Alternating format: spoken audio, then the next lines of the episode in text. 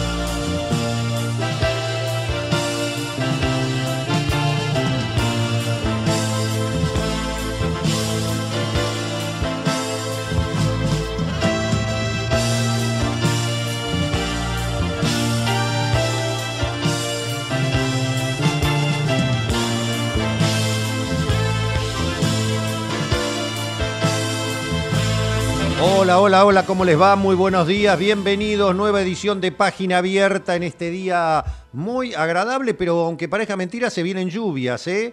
El servicio meteorológico nos dice, ya te lo contó el querido Raúl Vázquez, ¿eh? junto con Gustavo Tubio, ¿eh? así que a la tarde parece que puede haber lluvias hasta la madrugada, pero no hay mucha probabilidad, pero hay un 40%.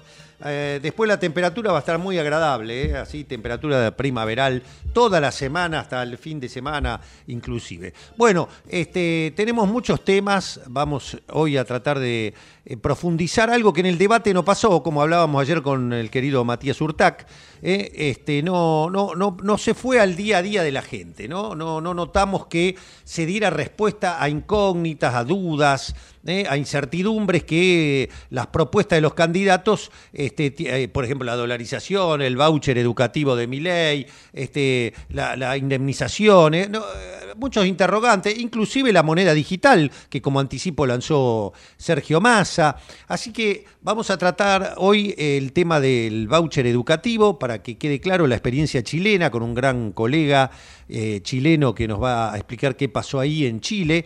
Y, este, y después vamos a tocar un tema muy delicado, muy delicado que tiene que ver con el tema de derechos humanos, ¿no? Pero bueno, no nos anticipemos.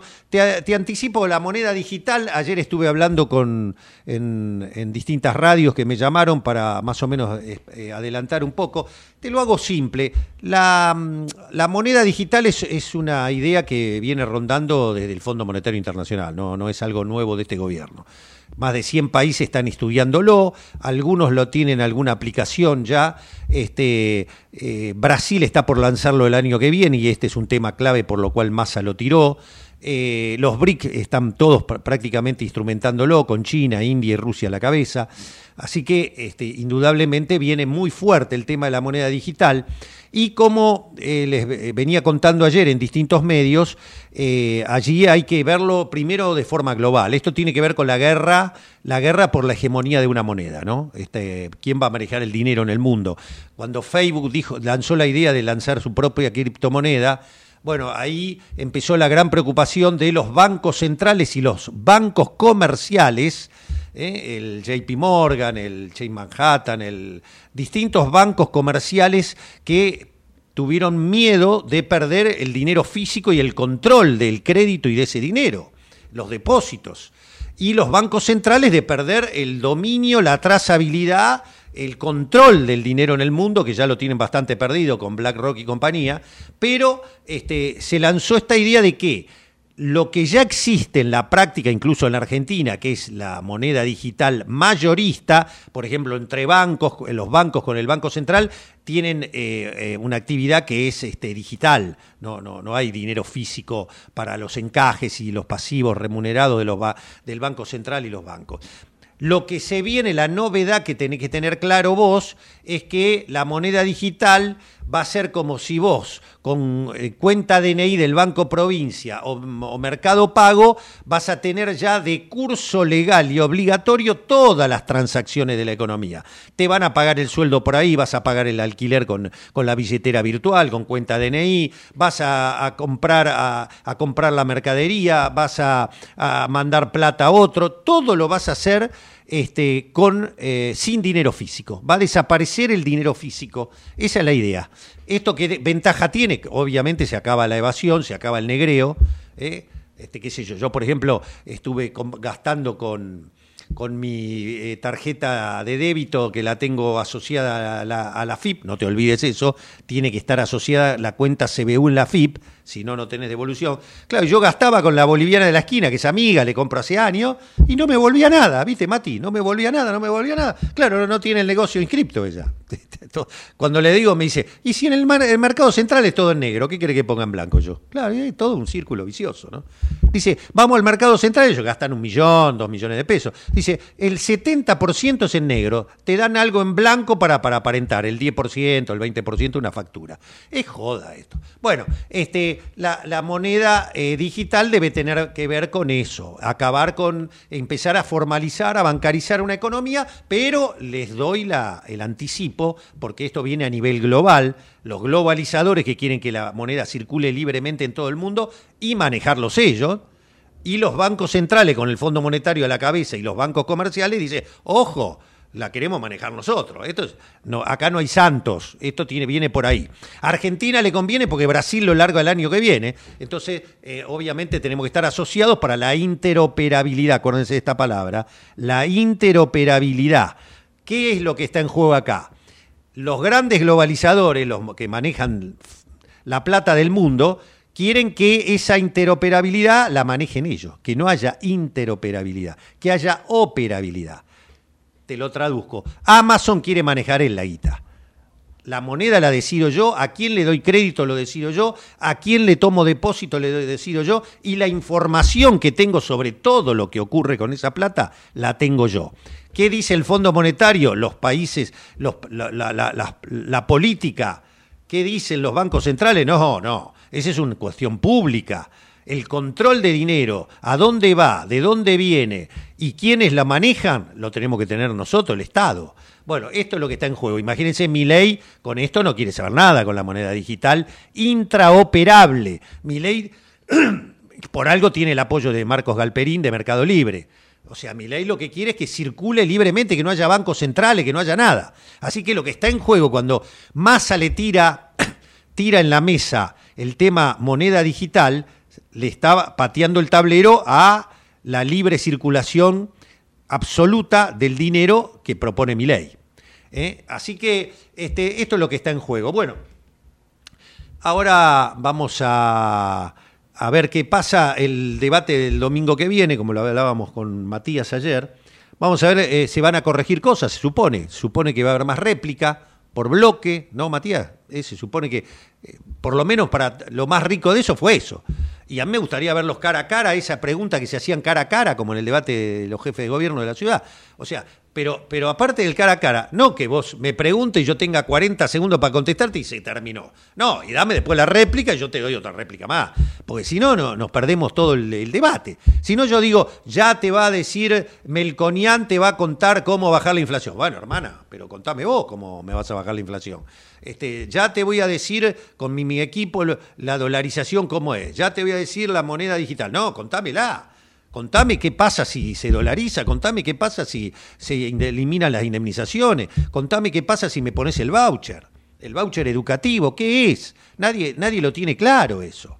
¿eh? Nosotros pasamos ese, ese video que hizo Estragos, que está muy bueno, ¿eh? que un, un, un este, influencer salió a hacer por las distintas universidades la pregunta del voucher educativo. Y por suerte aparecieron dos chicas chilenas divinas que explicaron qué es lo que pasa, muy así por encima, en, en Chile. y después en el mismo video aparece un argentino que dice que va a votar a Milei porque él con el voucher educativo debe pensar que va a estudiar en Harvard o se va a ir a no sé a dónde se crea que va a estudiar, porque va a la escuela pública y va gratis. Pero el tipo dice, no, yo con el voucher voy a elegir a dónde ir. No tiene la menor idea la gente. Pero para que tenga alguna idea, vamos a saludar a un prestigioso, muy prestigioso colega chileno, que acá lo han visto en la televisión, en los principales programas de la Argentina también, y que tenemos la suerte de que nos atienda siempre, es un querido amigo. ¿eh? Mario Solid Cid. Mario, ¿cómo te va? Jorge Chamorro saluda. ¿Qué tal, Jorge? Muchas gracias por lo de prestigioso. Se agradece ese, concepto. Eh, bueno, es, así. Eh, usted sabe que es la verdad. Pero, este, Mario, eh, decime, por favor, ¿cuál es tu experiencia? ¿Qué le podés contar a la audiencia sobre el voucher? A ver, hagamos un poco de historia, porque esta idea del voucher educativo no es una idea nueva, es una idea que viene del año 60 aproximadamente por Milton Friedman, pero es un, un modelo que fracasó en Europa, no, no tuvo buena experiencia, y, el, y, lo de Chile también es, prácticamente un fracaso en base a las expectativas que se habían generado. Partamos de, desde que el, voucher, ¿cómo se elabora? en, en el caso chileno, no es un documento que se le entregue al estudiante de partida porque sería un peligro pasarle a un estudiante un, un documento que equivalga a una suma específica para estudiar en un establecimiento, porque la tentación de convertirlo al mercado negro sería bastante alta. Porque obviamente mm. un joven que no tiene no tiene una buena situación económica y tiene un documento que equivale a una cantidad de dinero para estudiar, va a preferir alimentarse antes de antes de ocuparlo en la educación en la mayoría de los casos, no quiere decir que sea siempre, pero eh, entonces, ¿cuál es la tentación? Que una persona que no califica para el voucher porque tiene una buena posición económica y que, y que tiene la posibilidad de pagarse sus estudios, va a tentarse a hacer negocios también de ofrecerle a una persona, ya tú tienes un voucher, por ejemplo, por mil dólares, te ofrezco 700 y me lo vendes. Mm, Entonces, para eso, para evitar ese mercado negro, el voucher va directamente al establecimiento no va al estudiante, no, no pasa por las manos del estudiante, y menos de la familia. Claro, eh, o sea que ya hay una, hasta todavía arriba hay una diferencia respecto de lo que propone mi ley, que es dárselo al estudiante, claro. Claro, en, eh, en el caso chileno, y, y, nace en todo el sentido del mundo, no se le pasa ni a la familia ni al estudiante, porque como te digo, la tentación de convertir al mercado negro es muy alta. Quedó clarísimo. Eh, y, segundo, eh, es mentira eso que te, proporcione una un estudio seguro. ¿A qué me refiero? Porque el voucher va a los establecimientos privados, pero los establecimientos privados mantienen todavía la total posibilidad de poder elegir a qué alumno ingresan a su establecimiento y a qué alumno no. Es decir, no te asegura un cupo en el establecimiento que tú quieres. ¿Por qué? Obviamente yo soy un colegio privado, una empresa privada en el fondo que eso es, eh, yo voy a querer, por ejemplo, por darte una idea, que mis alumnos sean todos rubios, de ojos claros y que tengan cierta posición económica, porque obviamente eso también es prestigio bajo el, pensamiento del modelo privado, y, también que tengan ciertas notas en específico, ciertas calificaciones. Entonces, desde ahí también te segrega, porque el establecimiento en el fondo le interesa recibir el dinero, pero también mantener cierto prestigio, porque eso le va a significar también alumnos de determinado nivel social. Entonces, desde ese, desde ese punto ha sido un fracaso en Chile. ¿Qué mm. pasó? los privados crearon colegios especialmente para recibir la subvención. Mm. Eh, eh, colegios especialmente para recibir ese voucher del Estado.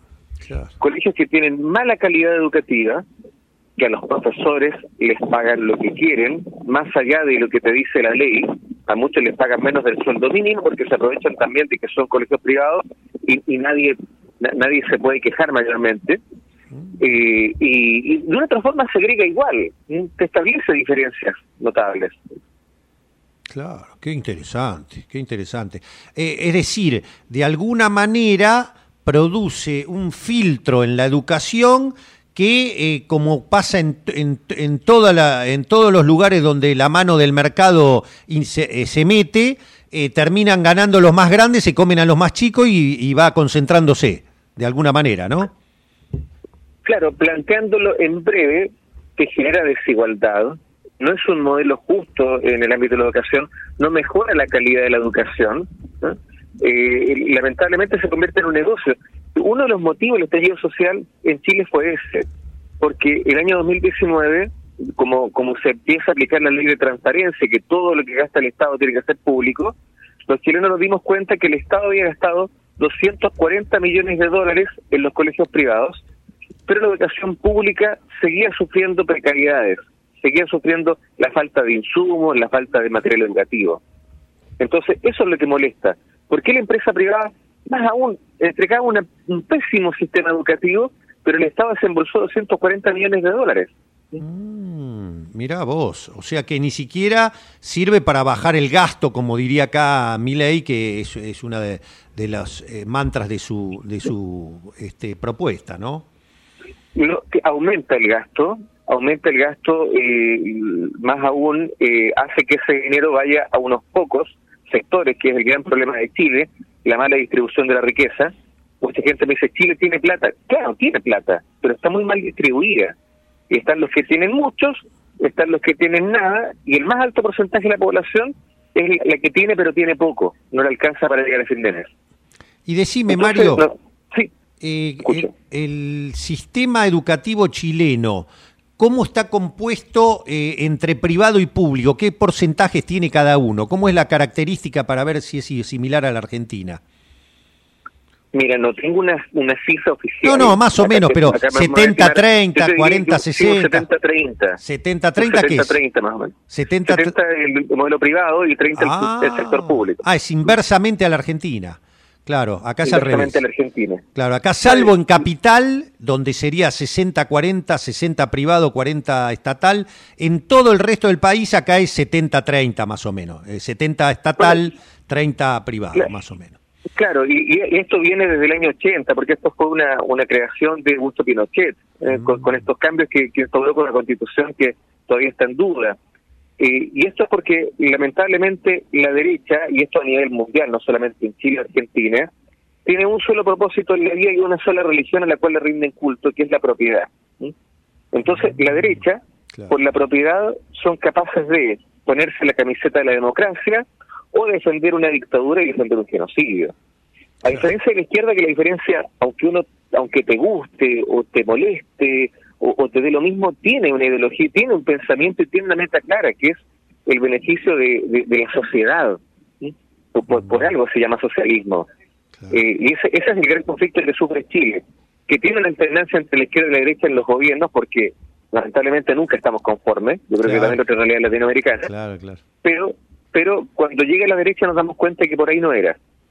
Claro, tal cual, tal cual. Sí, sí. Antes de hacerte otra pregunta general, para terminar con el voucher educativo y la experiencia chilena, eh, o sea que en ese, en ese, en esa caracterización del sistema educativo de tu país, lo que se ve entonces son escuelas monumentales, muy, que, muy de muy linda infraestructura, eh, como se diría, eh, eh, para un edificio, todos los amenities, todo lo que se te ocurra, campus deportivo que parecen del primer mundo, pero con un sistema injusto que al que no tiene plata lo dejó afuera por más voucher que tenga. ¿Sería una buena, un buen resumen ese, Mario?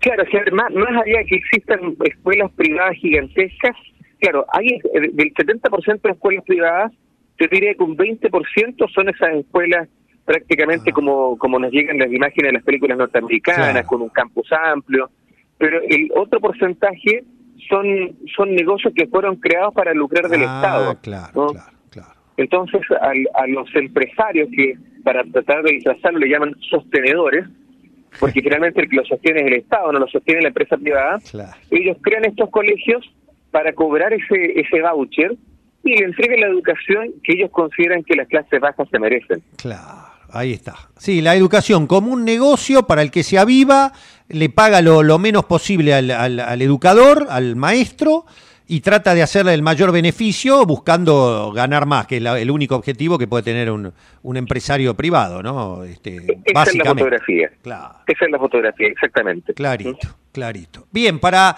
eh, hemos hablado muchísimo el año pasado con la reforma de la Constitución, con las elecciones del, ante, del anteaño. Bueno, hemos hablado muchísimo, te venimos siguiendo mucho. ¿Qué dirías hoy? ¿A cuánto lleva eh, el presidente de ustedes? ¿Ya dos años y pico? ¿Lleva dos años ya? Dos años, sí, dos, dos años y, un poquito más. Bueno, ¿qué, qué experiencia, te, te- te- eh, resumime, qué, qué experiencia te da estos dos años y pico de Boric? Mira, yo creo que se farreó la oportunidad de poder hacer historia. Y, y- y lo digo con dolor, porque soy de ese grupo que creyó efectivamente en una, en una nueva forma de hacer política, una política más transparente. Acá yo creo que el presidente Boric ha tenido buenas intenciones sin duda, pero lamentablemente se rodeó por mucha gente que le provocó daño al gobierno. Entonces, eh, era un gobierno que se planteaba que iban a combatir la corrupción y cayeron en hechos de corrupción más graves y, algunos lamentablemente más absurdos que los gobiernos anteriores, tanto de izquierda como de derecha. Entonces, toda la credibilidad que podía tener un frente amplio se ha ido desgastando. Eh, ¿Y esto qué provoca? Y, y- lamentablemente vamos a volver a esa alternancia.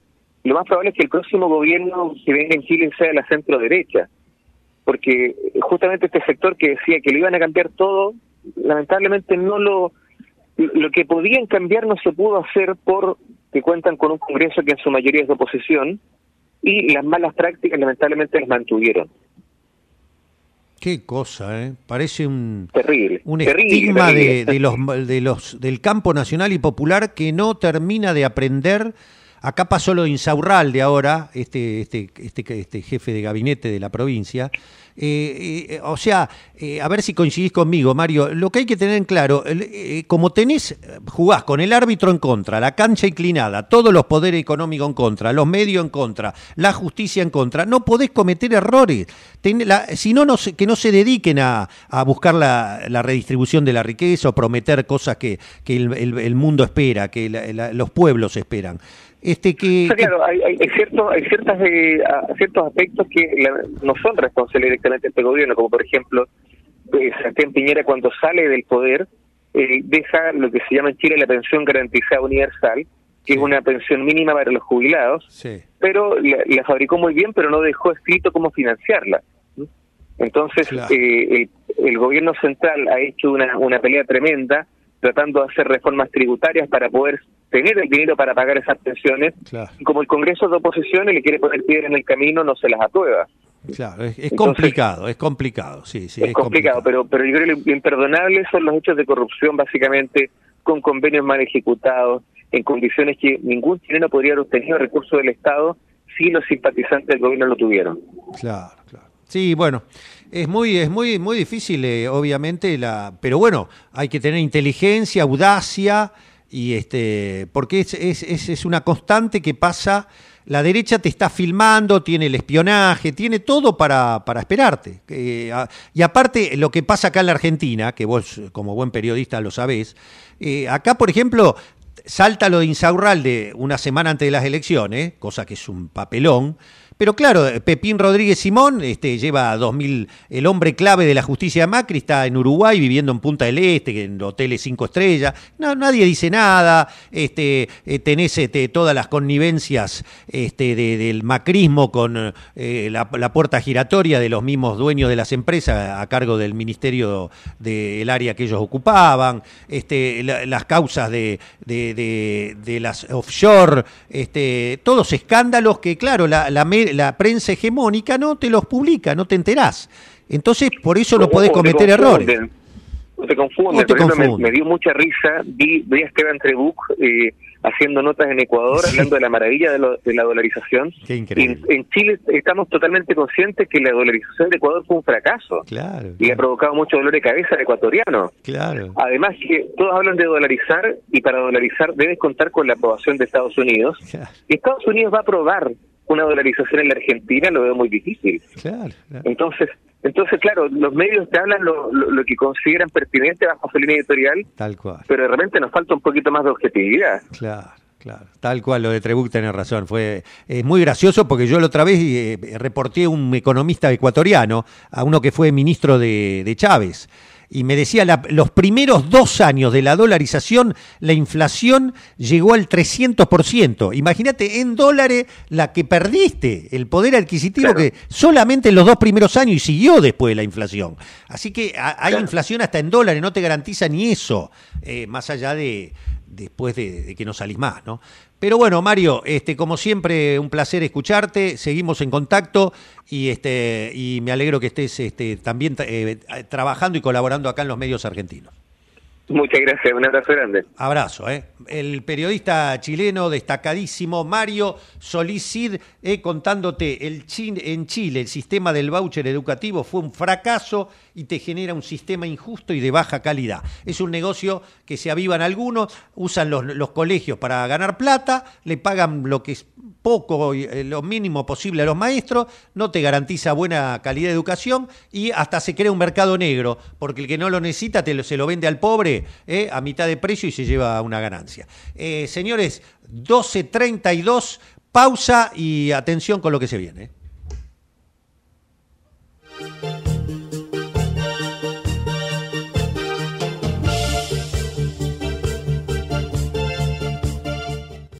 Conocer para cuidarse. El fenómeno climático El Niño podría afectarnos con lluvias superiores a lo habitual. Ante lluvias intensas es importante no sacar la basura, evitar transitar por la calle, no refugiarse cerca de árboles o postes, informarse siempre por canales oficiales. Ante emergencias, llamar al 100 bomberos, 103 Defensa Civil. Conocer para cuidarse.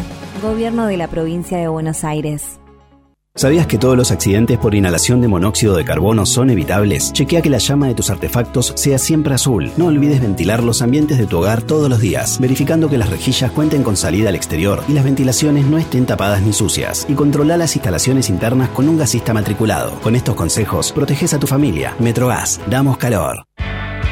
En San Isidro ya redujimos más de un tercio de la basura que va al SEAMSE, gracias al programa de reciclado Eco Residuos que pasa por la casa de cada vecino. Y con lo recaudado reinvertimos en educación y programas ambientales. Reciclar hace todo distinto. San Isidro, municipio. Capacitate de forma fácil y gratuita. Accede al Instituto Legislativo de Capacitación Permanente en legislatura.gov.ar. Legislatura porteña. Nos une la ciudad. El Banco Provincia se está actualizando más tecnológico, tecnológico, más dinámico, dinámico, más innovador. Innovador. En otras palabras, el Banco Provincia está más 2.3. ¿O no? Vos con tono robótico. Así es, humano. Está más 2.3. Banco Provincia. Derecho al futuro. Futuro.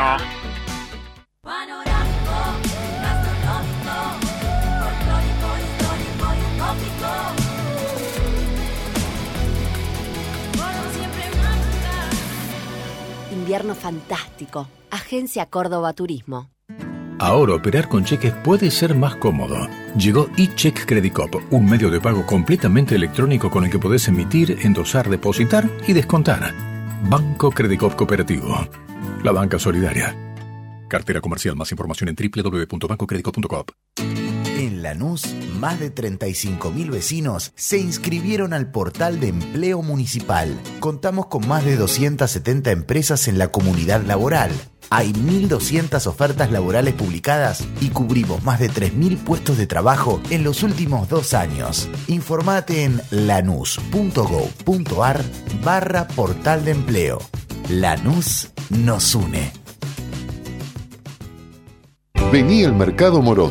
Panadería. Frutas y verduras. Lácteos. Limpieza. Carnes y pescados. Pastas y almacén. Abierto de lunes a sábados de 9 a 18. Y domingos de 9 a 13. Reintegro del 40% de tu compra abonando con cuenta DNI.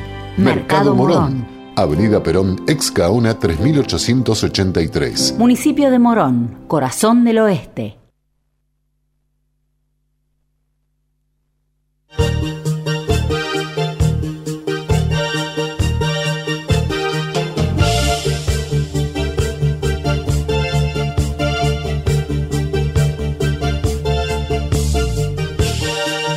Bien, 12.35, día raro, ¿eh? se está nublando, se está poniendo feo, parece que viene algo de lluvia, pero como ya te conté, toda la semana va a estar muy agradable con más de 22, 23 grados de temperatura. ¿eh? Bueno, vamos a, ir a un punto que nos parece, más allá de todos los temas que del día a día, que nos debe interesar a todos, que es la economía, el bolsillo, el empleo, eh, los precios, este, la corrupción. Pero hay un punto ahí que quedó en el debate, que lo lanzó Milei, eh, que despertó hasta las críticas de Patricia Bullrich, que tiene una actitud, eh, digamos así, de mano dura, de, de defensa al ocho chocobar de la policía y de la gendarmería, eh, que es muy, para nosotros es muy controversial y no estamos para nada de acuerdo, pero no llegó a tanto. Milei ya directamente, junto con su candidata a vicepresidente, van directamente a la defensa de la dictadura, ¿eh? del genocidio de la dictadura. Escuchemos eh, esto, que va, esto que viene ahora, escuchemos a Milei hablando de esto y escuchemos un personaje siniestro de la historia argentina, como fue el contraalmirante Eduardo Emilio Macera, integrante de la Junta Militar, junto con Videla y Agosti. Escuchen. Durante los 70 hubo una guerra. Y en esa guerra las fuerzas del Estado cometieron excesos. Lo único que yo sé es que aquí hubo una guerra entre las fuerzas legales, donde si hubo excesos fueron desbordes excepcionales. Bueno, esto es muy grave, ¿no? El último que ustedes escuchaban era eh, Eduardo Macera, uno de los personajes más siniestros eh, que, bueno, que manejó, sin ir más lejos, la Escuela de Mecánica de la Armada, eh, que incluso era un megalómano porque tenía ideas, ideas este, políticas, se creyó que era como un líder político, quiso armar un partido político post dictadura, un, demente, un HDP, ¿no? Era un genocida. Este, se sabe que mandó secuestrar incluso por, para defender a sus amantes, para sacarle a los maridos a mujeres que le gustaban. Un, tipo muy, muy. Un, personaje siniestro. Eh, ahora, acá hay que tener. Eh, hay, que, tener eh, mucho cuidado porque si un candidato a presidente de la democracia va a igualarse con los conceptos de este, de este genocida, de lo peor que tuvo la dictadura. Imagínense lo que estoy diciendo. De lo peor que tuvo la dictadura, eh, imagínense eh, qué puede pasar en la Argentina. Por eso hay que tener mucho cuidado con la persona que secunda a a Milei, ¿no? Que secunda a Milei, que es Victoria eh, Villarruel, que eh, está detrás de esta gente. Como ya se sabe, eh, Victoria Villarruel, perdón, me, distraigo porque estoy hablando con, con la producción, porque estamos enganchando la próxima nota que va a ayudarnos a despejar mucho este tema. Victoria Villarruel es una persona que tiene contacto incluso mintió después que hizo ese libro, no es que lo hizo para investigar sobre la dictadura, tiene contacto con los genocidas, se reúne con ellos y utiliza los conceptos ya más ayornados, no va a salir a defender a Videla, Macera y Agosti, por más que use sus conceptos, sino que está buscando allí, con la teoría de los dos demonios, está buscando darle una salida, un escape a los que están siendo juzgados, ¿no? Esto es muy importante. Bueno, me dicen que está en línea, tengo entendido que está en línea, ¿no? El doctor Pablo Yonto. Hola, doctor eh, Jorge Chamorro lo saluda. ¿Cómo le va? Hola Jorge, buen día, ¿cómo estás? Qué gusto, qué gusto. Bueno, muy contento de poder hablar con, con vos, Pablo, porque para mí es una voz muy, muy importante eh, porque yo le quiero dar dimensión a esto. Para mí no es un tema menor. Victoria Villarruel no es la compañera femenina de fórmula. Acá atrás de esta gente hay cosas muy, muy peligrosas que yo, Pablo, quiero que me ayudes, si te parece, si coincidís conmigo, que esto no puede ser, no es este, la discusión eh, eh, nada más que semántica de los temas. Acá hay algo mucho más. ¿Coincidís conmigo, Pablo?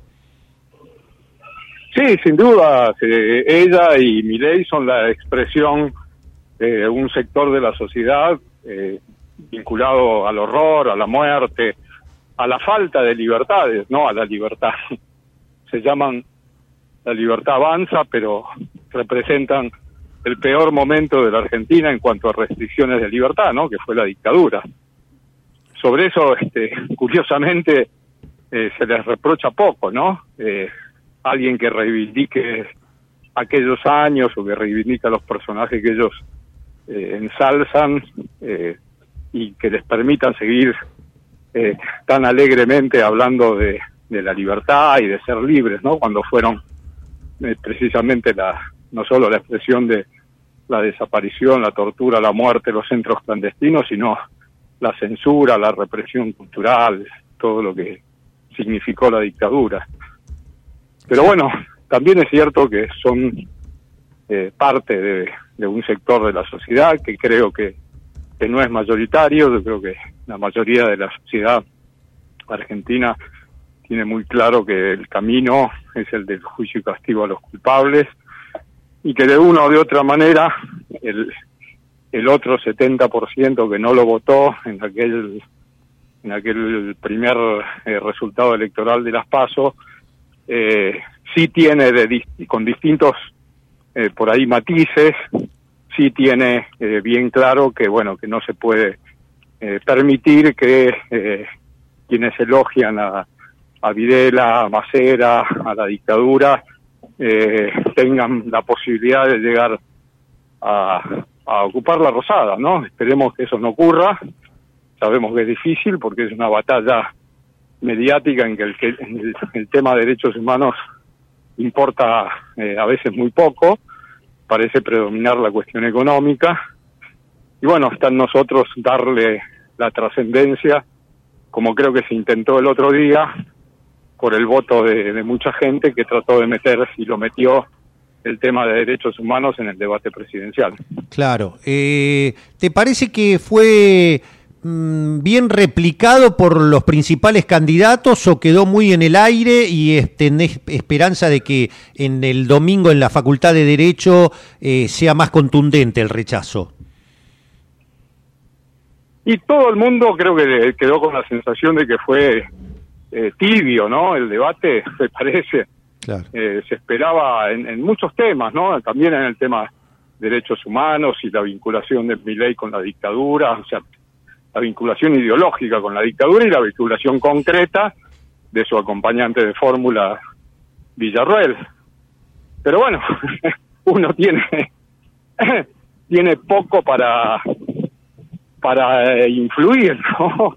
Eh, a uno le gustaría estar ahí gritando Claro. y diciendo, como en la película de- del italiano Moretti, ¿no? Este, decí algo, decide algo, por favor. Este, pero bueno, hasta ahí llegamos, hasta estar del otro lado de la tele, eh, como una hinchada, tratando de, de que pase lo que, bueno, finalmente no pasó, pero no sé, ojalá Massa, bueno, Miriam creo que tuvo más, Miriam Breckman tuvo más fortaleza para decirle algunas cosas, pero de todas maneras eh, creo que, que quedaron en deuda, ¿no? O sea, espero que el domingo saquen lo que tienen que sacar, que es eh, la realidad, la verdad, la historia argentina, la historia judicial, y bueno, y se lo reprochen para que por lo menos los sectores más jóvenes que están viendo estos Claro. programas eh,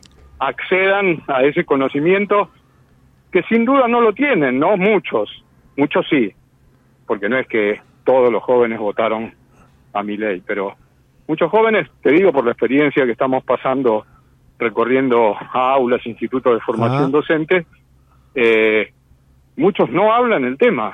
Ah, Eh, ah. Les preguntamos y dicen, no, en casa nunca se habló del tema de la dictadura, en casa nunca se habló del tema de lo que pasó. Se enteran a veces por, estamos pasando la película 19 Argentina 1985 en institutos de formación docente, y se enteran de los detalles de lo que pasó, tienen una idea, eh, pero se enteran de los detalles a partir de la película, ¿no? Mirá, Así que bueno, mirá, mirá, hay que seguir laburando sobre todo con los jóvenes. Qué interesante lo que contás. Y decime, Pablo, eh, de acuerdo, estamos hablando con un escritor, colega, eh, ensayista, defensor de los derechos humanos, abogado de esas causas, así que es una palabra muy, muy importante para nosotros que nos quedamos preocupados. Eh, detrás de la, de la nueva, eh, digamos, de la nueva argumentación de Victoria Villarruel y de esto de la preocupación por las víctimas. ¿Qué, el, el objetivo final qué sería? ¿Llegar al indulto? ¿Andan buscando con esto de que la lesa No. humanidad, poner en cuestionamiento la lesa humanidad? ¿Qué, qué, ¿Cómo lo ves eso? Sí, por ahí como objetivo sí, pero no lo van a conseguir Ah, porque bien, digo, hay, hay un tema que olvidan, ¿no? No lo quieren reconocer, que es el tema de la justicia. Estamos cerca de, y, y, bueno, te, te contesto esto y voy a entrar a una, Sí, por favor. a una conferencia de prensa, así que justo te dejo. Estamos eh, cerca de las 300 sentencias en- durante 20 años en todo el país, de todo tipo de tribunales, juzgados de instrucción, cámaras de casación y la Corte, que unánimemente han dicho aquí no hubo una guerra, aquí hubo comisión de delitos de lesa humanidad por parte de funcionarios del Estado y deben ser sancionados. Este, son alrededor de 1.200 los condenados, además muchos otros centenares fallecidos si no hubiesen sido condenados. Y creo que es esa respuesta, en esa respuesta de, de casi 300 sentencias está muy claro que no se pueden admitir indultos, no se puede admitir amnistía, no se puede admitir ningún tipo de eh, argumento, eh, ni siquiera de los viejos eh, postulados jurídicos que argumentaban los represores para impedir el juzgamiento de las más graves violaciones a los derechos humanos. Bueno, me dejaste con la, me, me dejaste muy aliviado y muy esperanzado, que era lo que, lo que yo pretendía. Así que Pablo, te liberamos y muchísimas gracias y gracias por tu No, tarea tan extraordinaria. eh. Gracias, Pablo. eh. Un abrazo. Abrazo, Pablo. eh. Bueno, el doctor Pablo Yonto, eh, antes de dar la conferencia sobre todos estos temas, eh, lo tuvimos para nosotros aquí dándonos un, un viso de, de esperanza, porque la verdad que a mí me preocupa y mucho, ¿no? Imagínense si gana mi ley, cosa que no hay que descartar, eh, lo que se viene detrás de, con las posiciones. Pero claro, Pablo dice, ojo, el 70% de la gente no está de acuerdo con esto. ¿eh? Y es cierto, cuando Rosencrantz, Rosati los puestos a dedo en la corte por Mauricio Macri quisieron aplicar el 2 por 1 para liberar a los genocidas, eh, salieron todo el pueblo argentino. Esta es una conquista, el tema de derechos humanos, que fue votado por la gente para que entre en el debate presidencial, es una conquista del pueblo, incluido los de Juntos por el Cambio, los radicales, eh, que tienen en su conciencia todo lo que, en su recuerdo, todo lo que hizo Alfonsín, eh, este, el juicio de las juntas, que es un ejemplo para el mundo, más allá de después las idas y vueltas que hubo, pero ese hecho es incuestionable. Así que eh, creo que lo de Pablo Yonto es muy importante que haberlo escuchado y que nos haya contado esto. 12.49, vamos a una pequeña recuerdo, hacemos un corte del efemérides musical, porque este, nunca nos queremos olvidar de la música, y volvemos y cerramos el programa. ¿eh? A propósito, mira qué lindo que queda. ¿eh? Hoy se cumple el nacimiento de una grande, una grande de Argentina, de la comedia musical, del canto, la actuación. Eh, nace Nacha Guevara en 1940 y para mí una de las mejores intérpretes de esta poesía extraordinaria de Mario Benedetti con la música de Alberto Favero. Eh, ¿Por qué cantamos? Que no viene, nunca viene de más recordar este tema. Si cada hora vino con su muerte, si el tiempo era una cueva de ladrones, los aires ya no eran Buenos Aires, la vida nada más que un blanco móvil. Usted preguntará por qué cantamos, si los nuestros quedaron sin abrazo, la patria casi muerta de tristeza y el corazón del hombre se hizo añicos antes de que explotara la vergüenza. Usted preguntará por qué cantamos. Cantamos porque el río está sonando y cuando el río suena, suena el río. Cantamos porque el cruel no tiene nombre y en cambio tiene nombre su destino.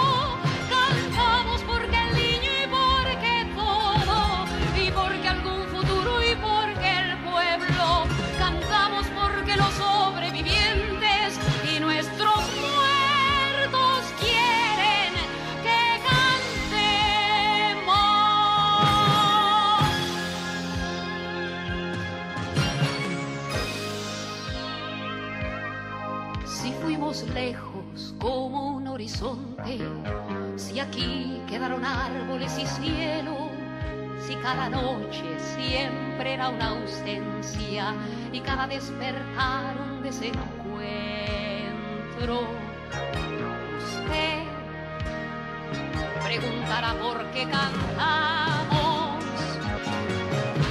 Cantamos porque llueve sobre el surco y somos militantes de la vida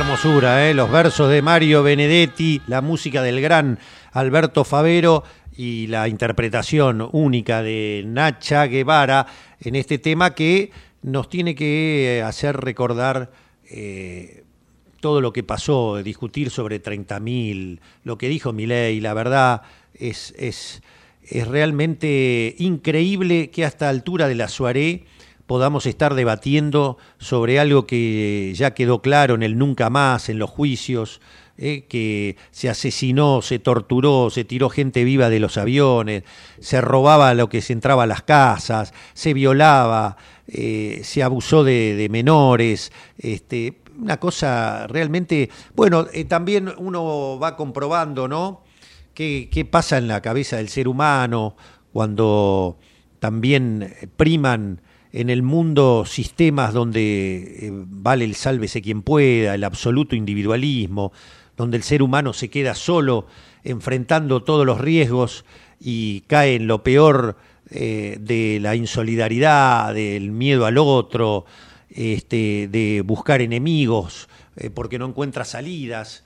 Y este, entonces vemos cómo en Europa, en esa Europa que ha abandonado el estado de bienestar, que ha, desde hace ya varios lustros, con la troika de sus bancos centrales, eh, está imponiendo políticas de ajuste, desmantelamiento del el estado de bienestar que dio los mejores años de la posguerra a Europa y al capitalismo, eh, y que a partir de las políticas de Reagan, de Thatcher, fueron abandonando esa idea de generar eh, la posibilidad de que se regule la mano del mercado y que se contenga a los sectores que quedan fuera por, por esa lógica ambición de los grupos económicos de cada vez ganar más dinero, como queda demostrado hoy por hoy, eh, de concentrar más la riqueza y que los sectores que quedan desvalidos queden a la suerte de Dios.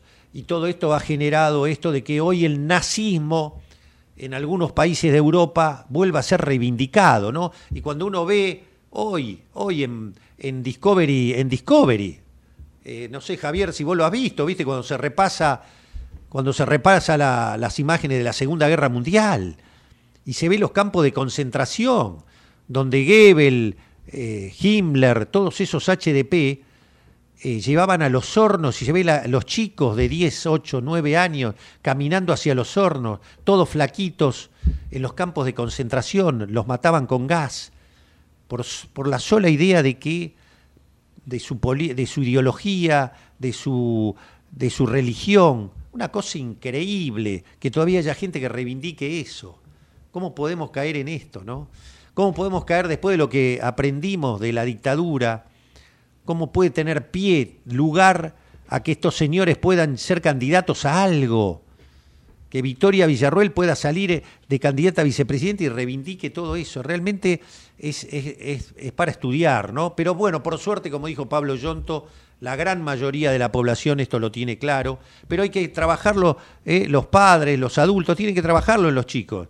Que la memoria eh, no. ¿Por qué? ¿Por qué? Fíjense, ¿por qué esos sectores quieren la ahistoricidad? ¿Por qué quieren sacar la historia? ¿Por qué cuestionan a San Martín? Como es justamente el, corifeo de la dolarización, este señor Olmos, eh, este, que vivió en Estados Unidos, que se educó en Estados Unidos, ¿por qué cuestiona a San Martín, ni más ni menos? Eh, dice, no, bueno, pero acá en Buenos Aires se tuvo que ir exiliado. Es increíble. Y justamente esta persona es la que pide la dolarización de la economía. ¿Qué le pueden importar las Malvinas, los signos patrios? ¿Qué le puede importar a esa persona? ¿Eh? Que lo único que está pensando es cómo acumular más riqueza y cómo eh, aumentar su cuenta bancaria, sin ningún tipo de idea de patria, de que la verdadera idea de patria, no la de los milicos asesinos, ¿no? Este, entonces hay que cuidar todo eso, ¿eh? porque lo- los, los pibes jóvenes, yo lo digo por los que están alrededor de mis hijas, ¿no? Los novios, amigos, eh, es verdad, no tienen, no tienen idea, no tienen, ni siquiera tienen idea de la convertibilidad y lo que significó. Y son los que se creen que hay un 20, 30% que se creen que van a ganar lo mismo en pesos que en dólares si se dolariza. Bueno, todo eso, por eso el debate para mí desperdició esa oportunidad de aclarar en el día a día, en el debate primero en Santiago del Estero, de que quede claro qué efectos tiene en el día a día del trabajador, de la población, del profesional, del, del pyme, qué puede pasar si se dolariza, qué pasa con el empleo, qué pasa con el, voucher educativo. Espero que en el debate que se viene el domingo que viene a las 21 horas en la Facultad de Derecho, esto se pueda traducir con mejor réplica, ¿eh? Con una impronta distinta, por lo menos de lo que uno espera, de Massa, de Miriam Bregman, este, que esto quede explicitado. Porque no te dejes engañar, ¿eh? Bullrich, eh, por supuesto, no es tonta, no va a defender a la dictadura. ¿eh? pero sí defiende a los Chocobar, al tiro, al tiro de la policía y de- al tema Maldonado y Rafael Ma- Nahuel eh, muerto por la espalda por la metralleta de la, de la gendarmería que ella ma- mandó matar. Así que atención con esto, ¿eh? porque dentro de la sutileza también está el peligro de los derechos individuales en manos de esta gente. Señores, ya viene Ana María Forte, un programa de medicina imperdible como siempre. Eh, este, ya, vi que está con los doctores ahí preparando todo el programa. Nosotros, Javi, gracias como siempre, gracias a Matías Urtac, gracias al gran equipo de comedios. Nosotros volvemos mañana con Matías como siempre y este, el jueves firmes acá con otro programa. Señores, sean buenos y felices. Esto fue Página Abierta.